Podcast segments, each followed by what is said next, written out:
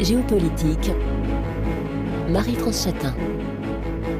Bonjour et merci de nous rejoindre pour cette nouvelle édition géopolitique que vous pouvez également écouter en podcast.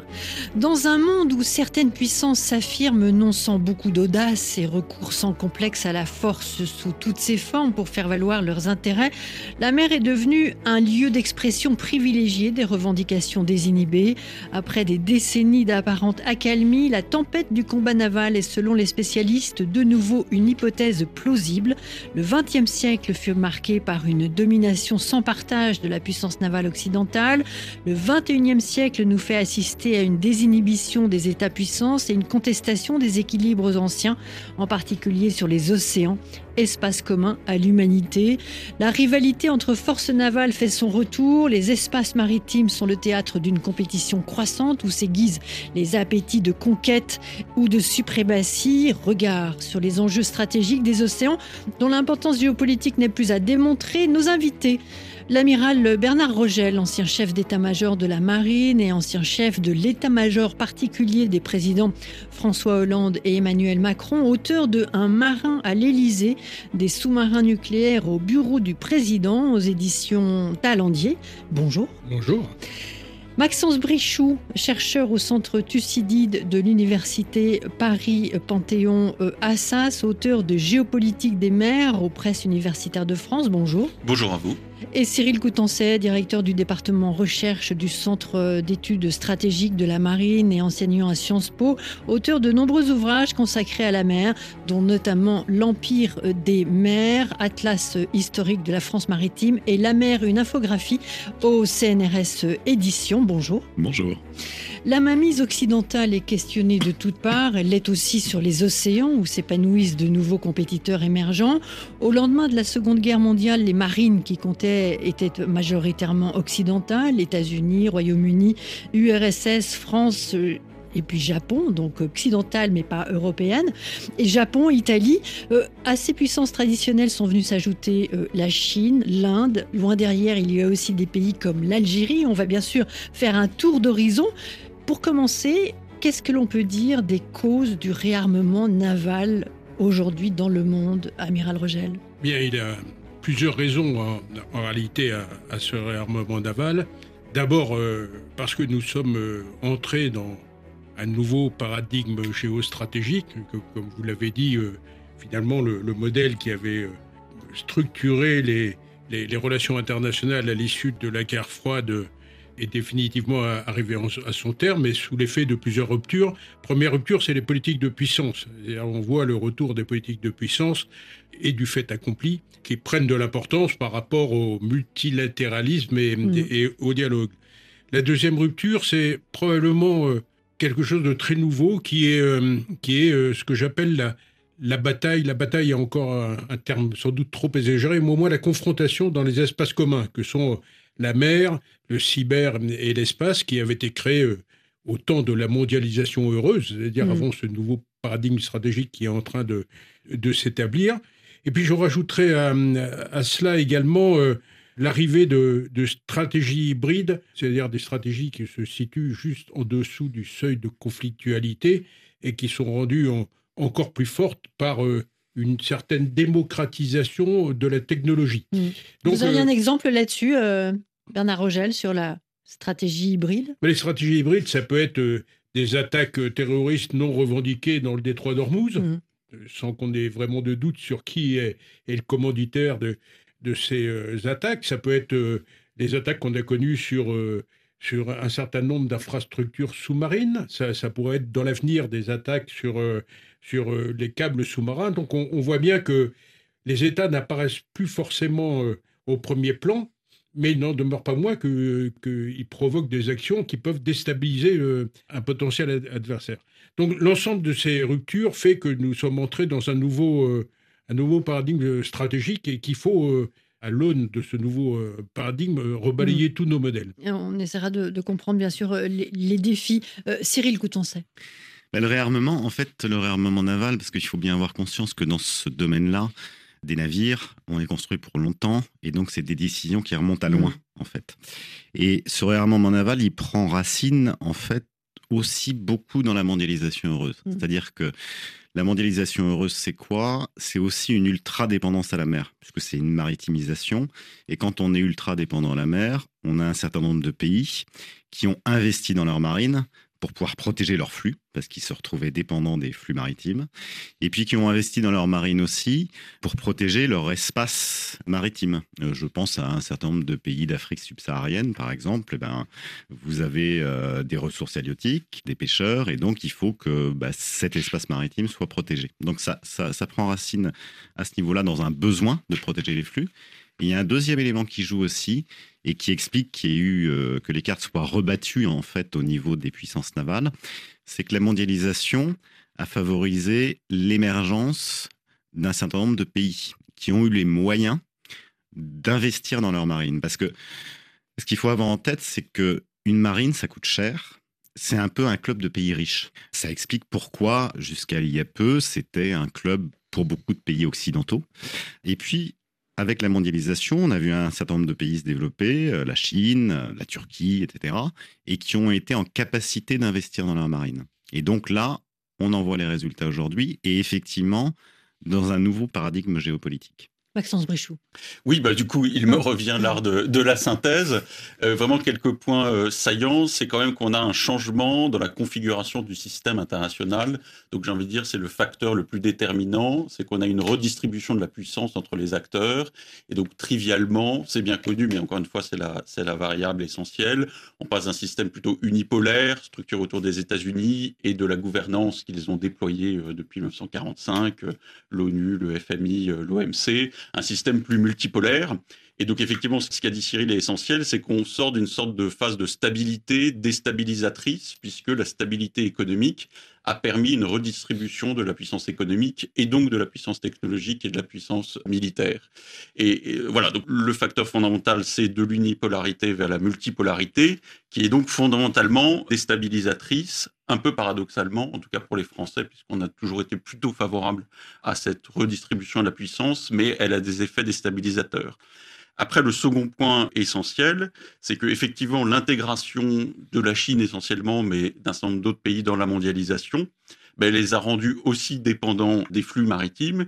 Et donc, d'un certain point de vue, ils ont une certaine légitimité et une sorte d'intérêt de sécurité qu'on ne peut pas contester à se doter d'une marine. Il est évident que la Chine, qui dépend en particulier des mers bah, pour son approvisionnement énergétique, pour son approvisionnement alimentaire et aussi pour l'exportation de tous ses produits, il est d'un certain point de vue assez logique qu'elle se dote d'une marine pour satisfaire elle-même ses besoins en sécurité. Et on comprend que les Chinois ne délèguent pas à l'US Navy la protection de leur flux d'approvisionnement, comme d'un certain point de vue peuvent le faire les Européens. Mm. Euh, je pense qu'on y reviendra.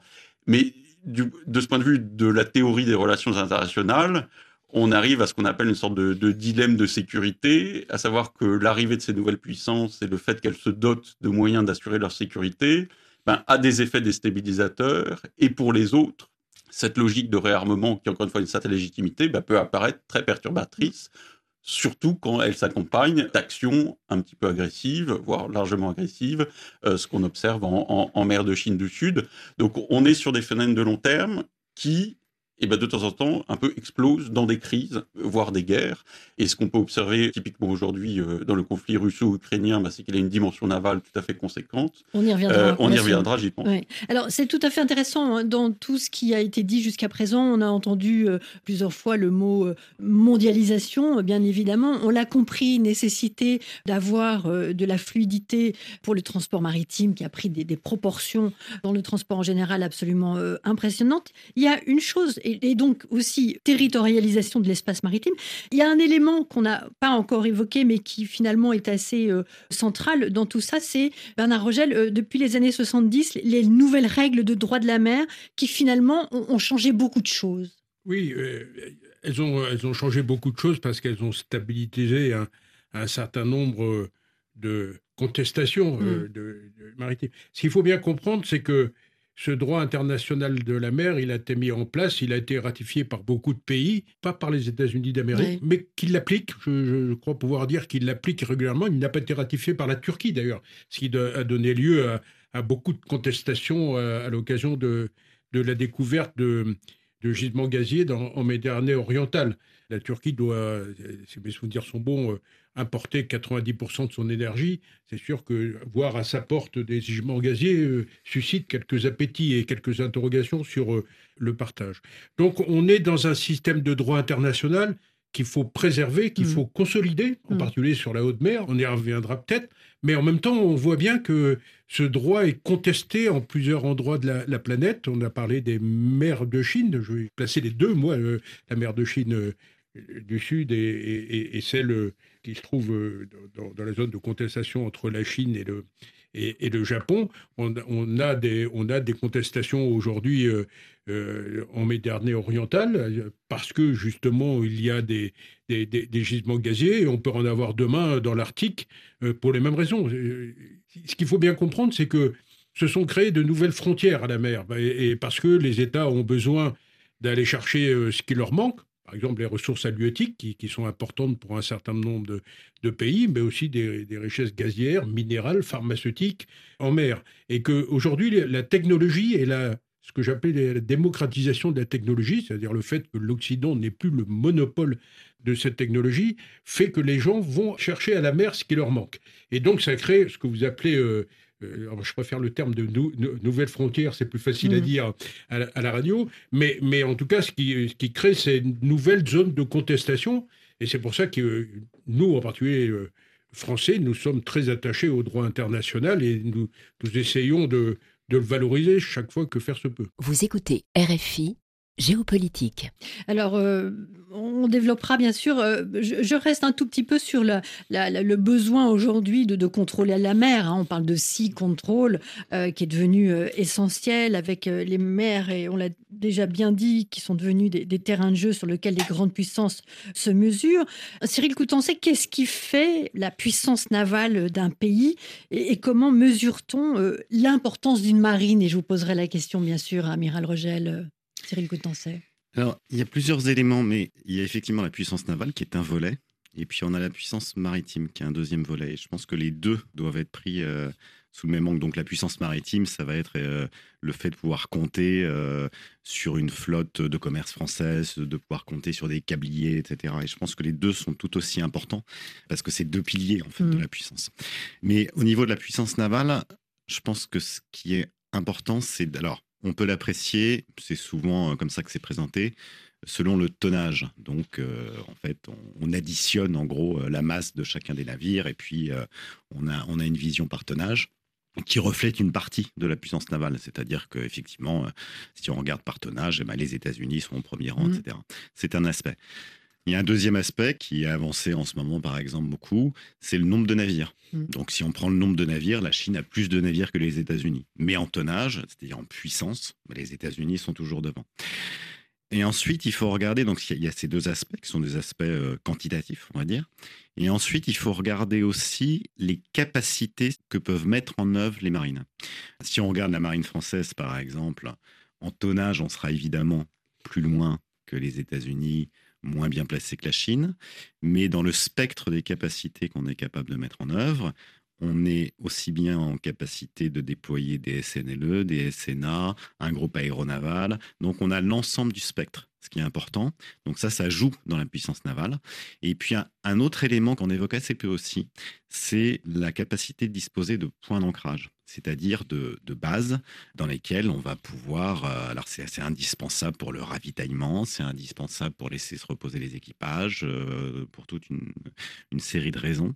Et ces points d'ancrage, la France peut compter, par exemple, sur un certain nombre de points d'ancrage grâce euh, à ses départements et collectivités d'outre-mer. D'autres marines n'en ont pas aujourd'hui la possibilité, mais cherchent à s'en créer. Hein, la Chine au, premier rang, c'est-à-dire que quand vous, voulez déployer une marine sur l'ensemble des océans du globe, vous avez besoin de pouvoir compter sur des points d'ancrage un peu partout. Et ça, ça fait partie de la puissance aussi. Donc, il y a ces quatre éléments, si je récapitule. Le tonnage, le nombre de navires, la capacité à pouvoir agir sur l'ensemble sur l'ensemble du, du, spectre des moyens, et puis les points d'ancrage. Le SNL, je le précise pour nos éditeurs, qui est le sous-marin nucléaire lanceur d'engins. Amiral Rogel, vous souhaitez... Je voudrais, euh, si tu permets Cyril, en rajouter euh, une facette de, cette puissance, c'est les ressources humaines. Je crois que c'est important de, de se rappeler aussi qu'une marine n'existe que par la force de ses équipages, et donc ça demande beaucoup d'activités à la mer. Il faut être très présent à la mer pour se confronter aux éléments et, aux situations opérationnelles. Il faut avoir aussi la capacité d'armer des, des moyens de haute technologie, ce qui est un vrai défi aujourd'hui, puisque les, marines se sont profondément transformées en, en, une vingtaine d'années. et aujourd'hui, les, bâtiments sont armés par des experts de haute technologie. Puis enfin, il faut avoir les forces morales pour aller au combat, le cas échéant. Donc, donc je crois que moi, c'est quelque chose euh, auquel je tiens en tant que qu'ancien chef d'état-major de la marine, c'est les femmes et les hommes euh, hmm. d'une marine nationale sont essentiels dans ce domaine de la puissance. On parlera des outils, mais je, parle, euh, je passe la parole d'abord à, Maxence Brichoux, commentaire sur ce qui s'est dit sur cette question de la, de la, de la puissance, de la puissance navale. Qu'est-ce qui fait la puissance Tout ce qui dit évidemment juste. Ce qui est important, c'est quand même cette notion de, de continuum entre le privé et le public, j'ai envie de dire, entre la puissance navale au sens strict, la capacité de projection militaire, et toutes les capacités civiles, flotte, enfin flotte commerciale, euh, câblier, euh, euh, ce genre de choses, parce que ça rejoint aussi la précédente question sur le droit de la mer et l'extension des activités humaines, parce que le phénomène nouveau qui s'accélère plus que jamais, c'est qu'on fait de plus en plus de choses en mer pour des raisons économiques essentielles. Donc les activités traditionnelles de la pêche et du transport sont plus que jamais cruciales, et puis s'ajoutent de plus en plus de nouvelles activités. Donc le oil and gas depuis les années 70-80, bah, parce que c'est là qu'il y a des ressources qu'on peut commencer, qu'on exploite même, euh, voilà, ces dernières décennies, mais avec des raffinements technologiques euh, extrêmement impressionnants. Et puis va arriver aujourd'hui bah, les éoliennes en mer, donc de l'énergie euh, renouvelable pour des raisons de, de disponibilité et de puissance énergétique. Et puis peut-être on va aller chercher ces fameux minéraux nodules polymétalliques. Et donc, aujourd'hui, j'ai envie de dire, le capitalisme et les activités économiques se maritimisent. Donc, une dimension importante de toute cette activité et de puissance maritime, c'est ce qu'on est capable de faire en mer, mm. euh, du point de vue technologique, euh, du point de vue de, la, flotte, euh, de la flotte commerciale, du, du, pavillon français.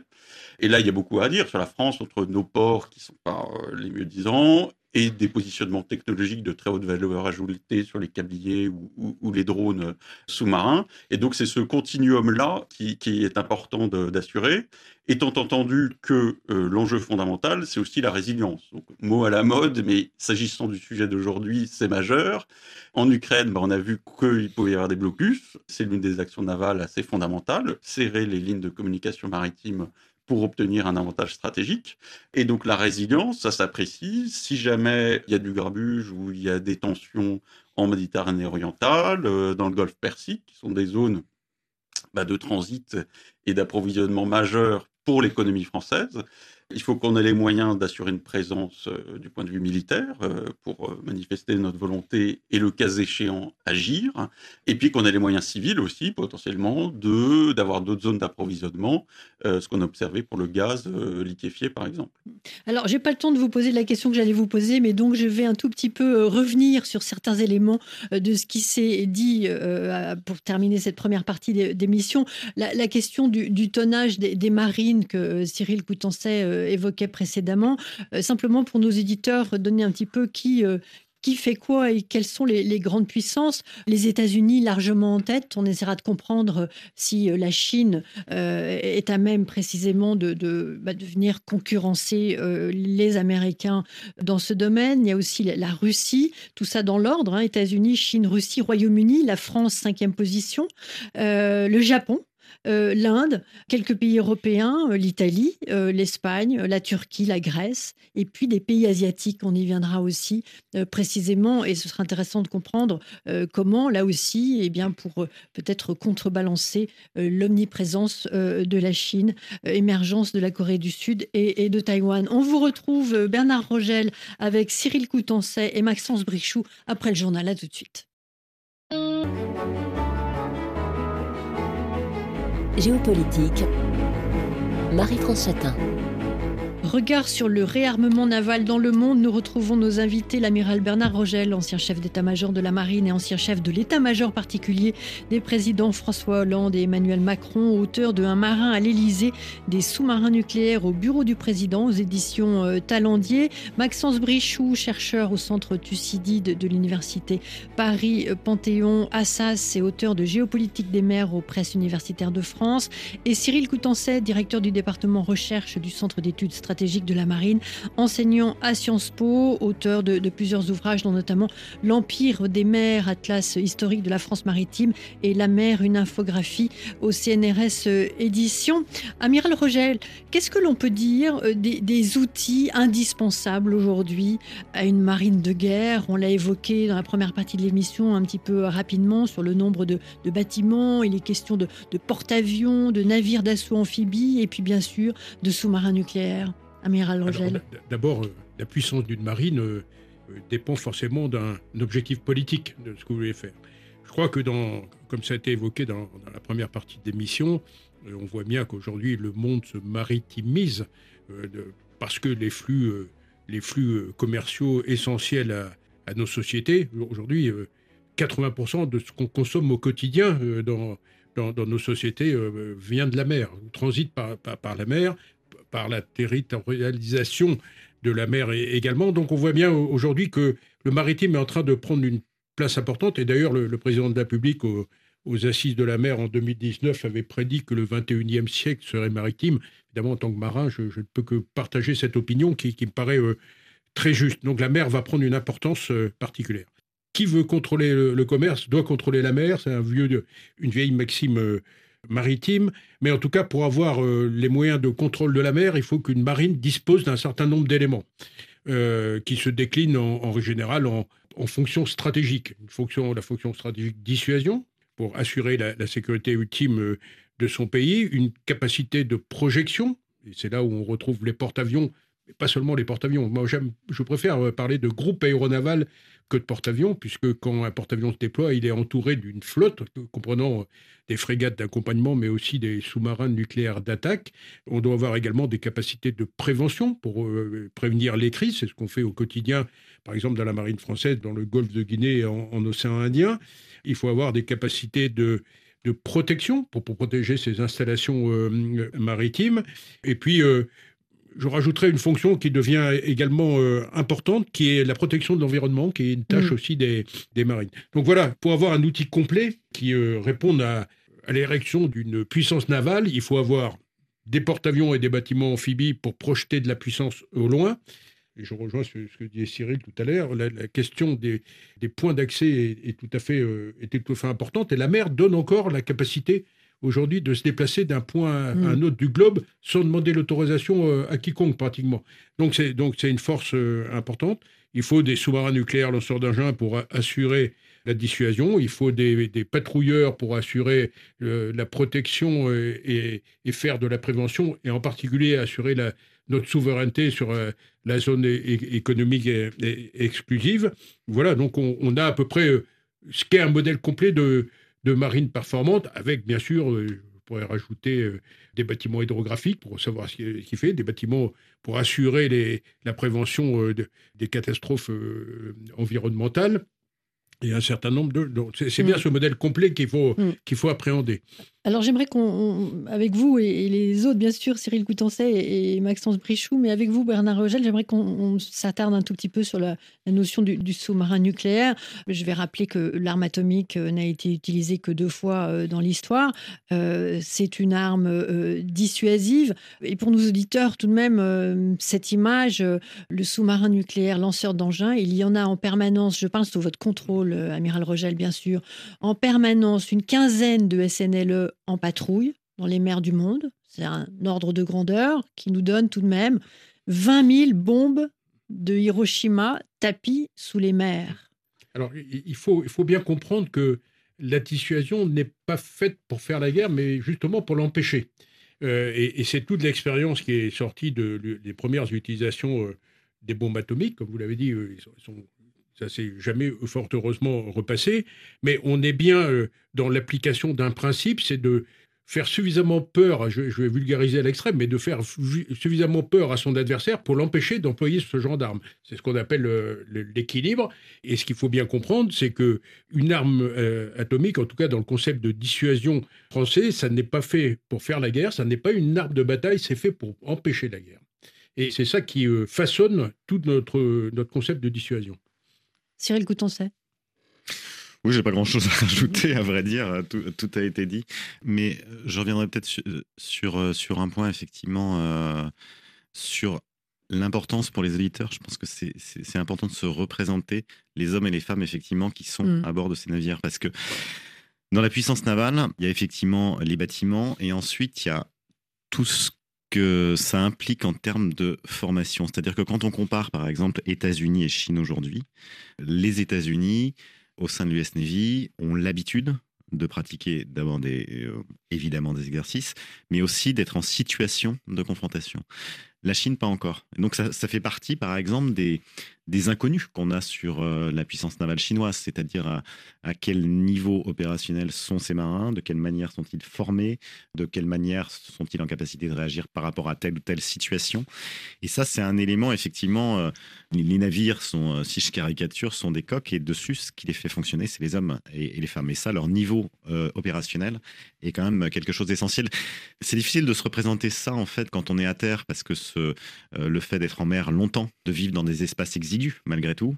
Donc ça conditionne euh, un esprit d'équipage à créer pour avoir un collectif qui soit bien rodé, et ça sur de la durée. Et donc c'est un paramètre qui est extrêmement important en fait dans, dans, dans, l'appréciation mm. d'une puissance navale et de la qualité en fait d'une mm. marine. Force et faiblesse, c'était un mm. élément que je voulais qu'on aborde. Maxence Brichoux Oui, je, pense que la dissuasion nucléaire, bah, c'est franchement un enjeu fondamental et qui revient aujourd'hui dans le contexte de la guerre russo-ukrainienne. C'est un enjeu fondamental pour, pour la puissance que, potentielle que, que ça peut représenter, on l'a dit, mais ça pose aussi des questions euh, pour les relations internationales sur la nature du système. C'est-à-dire, globalement, la question de base, c'est s'il n'y a pas eu de troisième guerre mondiale, est-ce que c'est quand même grâce à la dissuasion nucléaire? C'est-à-dire que à partir des années 50-60, il y a eu cet équilibre de la terreur, entre l'URSS et les États-Unis en premier lieu, et puis la France et le Royaume-Uni qui se sont dotés, la France en particulier de manière totalement autonome sur l'ensemble des éléments du système d'armes, euh, du porte-avions au missile et à la tête. Donc voilà, un certain nombre de pays restreints se sont dotés de ces armes. Et le fait qu'il n'y ait pas eu de grand conflit mondial depuis 1945 euh, est peut-être plus dû à les dissuasions nucléaires qu'à la mondialisation et aux interdépendances liées au commerce. Donc vous voyez, du point de vue de la géopolitique, envie de dire, de, la science des relations internationales, ça pose cette question qui est, euh, jusqu'à aujourd'hui, globalement, la dissuasion a fonctionné en mettant une sorte de seuil au niveau de conflictualité, en particulier entre les grandes puissances. D'où les, deux sujets majeurs d'aujourd'hui, qui sont évidemment la prolifération, donc des nouvelles puissances qui se dotent d'armes, Iran, Corée du Nord, euh, voilà, euh, un certain nombre d'États, dont certains sont membres du TNP, d'autres ne le sont pas. Euh, Traité de non-prolifération. donc il y a tout ce sujet de plus il y a d'acteurs, plus potentiellement l'usage est possible. Et puis on a le comportement de la Russie avec ce qu'on appelle là aussi dans le jargon la sanctuarisation agressive, mais c'est disons une doctrine nucléaire qui n'est pas celle de la France, mais qui est dans un acte d'agression de mobiliser l'enjeu nucléaire. Et de ce point de vue-là, pour conclure de manière très importante, bah, c'est que quand même du point de vue collectif, euh, national euh, et civique français, nous continuons à investir dans la dissuasion nucléaire, donc un programme de renouvellement euh, des, SNLE sous-marin nucléaire lanceur d'engins qui, est en cours, et puis de tout ce qui va autour, euh, de la force euh, déployée à partir de Brest pour, protéger les abords euh, des SNLE quand ils partent en patrouille. Et donc c'est vrai que ces gens de la France, on prend ça sous la question du rang, mais ça va au-delà. C'est vraiment le pilier de, la diplomatie française, et c'est une sorte d'investissement national, collectif, des contribuables aussi, dans cet outil pour pouvoir garantir qu'on est dans le jeu. Amiral Rolgel, sur les risques de prolifération ces risques, ils, sont réels, en particulier, euh, comme l'a dit Maxence, sur euh, après l'attitude russe qui a remis euh, finalement le, langage nucléaire dans, dans l'air du temps, mais d'une manière un peu dévoyée, puisque, comme ça a été dit, il pratique à la fois la dissuasion telle qu'on la pratique nous, c'est-à-dire faire peser la menace de dommages inacceptables pour éviter toute atteinte à nos intérêts vitaux, c'est-à-dire la survie de la nation, hein, pour, pour, parler clair. Et il mélange ce concept de dissuasion, qui est un concept de défense, avec mm. un concept d'intimidation. Et c'est la juxtaposition des deux qui peut être dangereuse parce que finalement, si certains pays s'aperçoivent qu'on peut intimider grâce à, l'arme nucléaire, ils pourraient être tentés de, faire pareil. Je rappelle que la, la politique française de, dissuasion, elle a toujours été liée à ce qu'on appelle le traité de non-prolifération, qui promeut un, désarmement euh, global et, progressif, qui est basé sur trois jambes, trois piliers, qui sont euh, le désarmement, ce qui a conduit la France à, certes à garder sa force de dissuasion, mais à, appliquer le principe de stricte suffisance, c'est-à-dire qu'on a supprimé par exemple notre composante terrestre, on a réduit, vous disiez tout à l'heure, le nombre de SNLE en patrouille. Aujourd'hui, la France est un ou moins, qui pourrait être porté à, trois en cas de, crise majeure, mais quand moi j'ai commencé dans, les forces sous-marines, c'était trois SNLE en permanence à la mer et six en tout. Donc on, voit que ce concept de stricte suffisance, il a, il a marché. Donc ça, c'est le, premier pilier, euh, le désarmement global et collectif. Le deuxième pilier, c'est l'accès à l'usage civil euh, du nucléaire, qui doit être encouragé pour les pays signataires du TNP. Et puis le troisième, c'est la non-prolifération, et c'est sans doute le pilier qui est aujourd'hui euh, sur lequel on doit être le plus vigilant, parce que les volontés iraniennes, euh, coréennes du Nord pourraient être suivies euh, si elles se concrétisent par, euh, par des volontés d'autres pays voisins qui n'admettraient mm. pas que ces deux pays-là aient l'arme atomique. Donc, donc il faut qu'on soit plus vigilant que jamais sur l'application de ce concept de, dissuasion qui est encore une fois un équilibre. Il hmm. ne faut pas qu'on rende, euh, à cause de la prolifération, dans, un déséquilibre. Hmm. Alors, euh, plusieurs choses sur lesquelles j'aimerais que vous nous disiez quelques mots. En ce qui concerne les, outils indispensables à une marine de guerre, ce que l'on voit aujourd'hui, c'est la prolifération des drones sous-marins. Est-ce que ça peut être une sorte de game changer? Et comme vous avez souvent, il y a plusieurs occasions, parlé de la guerre en Ukraine, on sait tous qu'elle n'est pas centrée, cette guerre sur le combat naval. Mais qu'est-ce qu'elle nous apprend sur le plan naval, Cyril Coutancet, la guerre, euh, la guerre d'Ukraine? Je, vais relier ça au, drone, parce qu'en fait, comme dans, dans l'histoire euh, de la stratégie navale, on a toujours eu euh, des, grandes discussions au moment où il y a des ruptures technologiques avec un éternel débat en disant ben, on fait table rase du passé, donc on élimine tout ce qu'on a en gros, et on part sur le tout techno, ou alors on cherche un équilibre. C'était un des débats, par exemple, pour, la, pour le cas de la marine française, de la jeune école, où euh, le patron de la jeune école, de cette école de pensée, l'amiral Aubé, oh, était justement partisan de changer complètement le modèle de la marine, et ça s'est mal passé. Euh, entre les deux guerres. Euh, entre les deux guerres, et ça s'est mal passé à l'époque. Donc en fait, on est aujourd'hui, on, on, est à un moment de rupture technologique, effectivement, que ce soit sur des drones, mais un autre domaine qui est absolument essentiel, c'est la mer est très liée à l'espace et de plus en plus liée mm. à l'espace.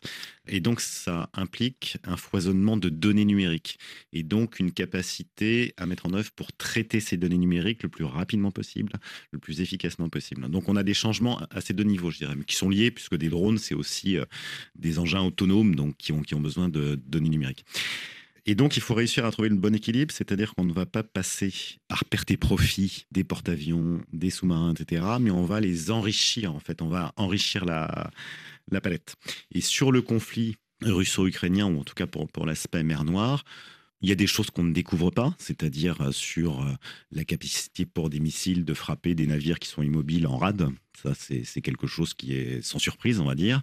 De mener des opérations spéciales sur des plateformes pétrolières, etc., c'est quelque chose qui est aussi euh, tout, à fait, tout à fait possible. On a l'emploi, effectivement, de drones navals mais c'est quelque chose qui commence à être anticipé. Alors par contre, là où euh, il y aura une attention particulière dans les années à venir, c'est ce que ça change, c'est en fait la démocratisation de cet outil. Mm. C'est-à-dire qu'aujourd'hui, pour investir dans une, dans une marine, dans un porte-avions, etc., ça coûte très très cher.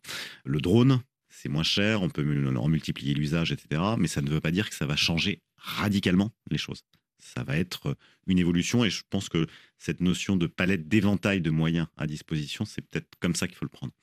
Amiral Rogel, vous souhaitez rajouter quelque chose? Non, c'est tout à fait exact ce qui vient d'être dit. C'est ce que j'appelais tout à l'heure la démocratisation euh, mm. de la technologie. Vous savez, il y a, il y a une vingtaine d'années, euh, il y avait une théorie américaine qui s'appelait la Revolution in Military Affairs, qui était euh, ce qu'on appelait la RMA à l'époque, qui était finalement comment l'Occident devait, devait garder le, le, lead en termes technologiques et comment ce lead finalement lui permettrait d'avoir la supériorité technologique euh, sur tout autre euh, compétiteur. Aujourd'hui, on voit bien que cette bataille technologique elle a lieu entre entre plusieurs grands acteurs, dont, dont les États-Unis et la Chine. On voit bien également que la démocratisation des outils comme votre téléphone mm. portable et ces, messageries cryptées qui peuvent être utilisés par euh, des gens qui veulent faire des actions euh, malfaisantes, mais aussi les drones. Les drones, on envoyait, euh, on, envoyait utiliser dès la bataille de Mossoul entre les Irakiens et, l'État islamique en, 2016. Il y avait à peu près 80 objets qui tombaient du ciel. jetés, alors c'était des obus de mortier, des grenades, des choses comme ça, qui étaient jetés par des, à partir de drones civils. Donc on voit bien que là aussi, cette démocratisation de, la technologie à, égaliser un peu le, les niveaux. Donc il faut qu'on y fasse très attention. Mais vous savez, c'est la, lutte de, l'épée et de la cuirasse. Hein. C'est éternel, dans, en particulier dans le domaine de, la stratégie navale. On est toujours en train de s'adapter aux, nouveautés technologiques. Mmh. Maxence Brichoux. Mais oui, euh, un, commentaire euh, pour continuer cette discussion bah, qui est au cœur de l'actualité, c'est que la guerre en Ukraine, elle associe qu'elle est à la fois un peu archaïque et futuriste. Euh, elle est archaïque dans ses intentions, une guerre territoriale, euh, les tranchées, y compris dans sa dimension navale, parce que je l'ai cité, mais c'est quand même important. Mais aujourd'hui, on a un blocus naval. Donc, euh, l'une des premières actions de la Russie était d'essayer de bloquer les exportations de grains de l'Ukraine pour des raisons évidentes, qui sont que c'est une source de revenus de revenus extérieurs pour l'Ukraine. et comme on a une guerre de long terme euh, où les enjeux matériels, logistiques sont essentiels, bah, priver l'Ukraine de revenus, c'est l'affaiblir dans le combat jusqu'aux tranchées. Donc il y a cette dimension archaïque et puis cette dimension futuriste avec ce concept que demain, entre les satellites euh, de Elon Musk, euh, la connectivité, le soldat qui aura son smartphone et le drone qui sera connecté, voilà, il y aura une sorte de réactivité et, et de transparence. Et, donc, de ce point de vue-là, pour, pour avancer, je pense que le, un point qui me semble important, c'est que c'est vrai que la vie des bâtiments de surface se complique encore un peu plus, il faut bien le dire. D'une part, parce que tout ce qui est basé à terre a de plus en plus de portée de précision. Donc, c'est ce qu'on a vu quand même dans le, la perte du Moskva, du croiseur russe, par, pour ce qu'on en connaît, mm. un, un missile anti-navire tiré depuis la mer. Et donc, là, ce qui est important aujourd'hui, que ce soit en mer Noire ou en mer de Chine, bah, c'est que comme les missiles à terre ont de plus en plus de portée, eh ben, il y a une sorte de. Les flottes sont repoussées quand même au, loin vers la mer. Et donc, euh, disons, ce que j'appelle un peu l'ombre portée de la Terre sur la mer euh, s'accroît avec la, portée et la précision des armes. Donc, la vie des bâtiments de surface devient un peu, un peu, compliquée. Donc, effectivement, il y, a, il y, a, des forts investissements sur tout ce qui est la protection des, des, des porte-avions. Et donc, évidemment, ils restent euh, valides. Mais du coup, la conclusion, c'est que plus que jamais, L'autre sous-marin dont on n'a pas encore parlé, c'est le sous-marin d'attaque, celui qui ne porte pas la dissuasion, mais qui peut voilà, déployer des forces spéciales, des missiles, des torpilles. Donc, euh, devient plus que jamais quand même le, voilà, le joyeux de la couronne. Et là aussi, la France euh, investit dans, dans ce type d'outils il est plus que jamais, puisque évidemment, il reste sous l'eau, et être sous l'eau vous apporte quand même un avantage de discrétion, en particulier par rapport à ce qui peut être observé, quand même assez majeur. Donc là, évidemment, je quitte mon domaine de compétence mmh. et, l'amiral pourra en dire, mais le SNA reste euh, l'arme maîtresse, et potentiellement par rapport à ce que disait Cyril sur la qualité opérationnelle de la marine chinoise, c'est aussi l'élément sur lequel l'US Navy garde quand même un avantage en termes de capacité, quantité, capacité euh, sous-marine. Eh ben, je me propose justement que demain, nous reparlions euh, des puissances euh, navales d'aujourd'hui et qu'on fasse un petit peu un tour d'horizon, une sorte de carte postale de la géographie des, des, tensions dans le monde. On vous retrouve, amiral Rogel, ancien chef d'état-major de la marine et ancien chef de l'état-major particulier des présidents François Hollande et, et Emmanuel Macron.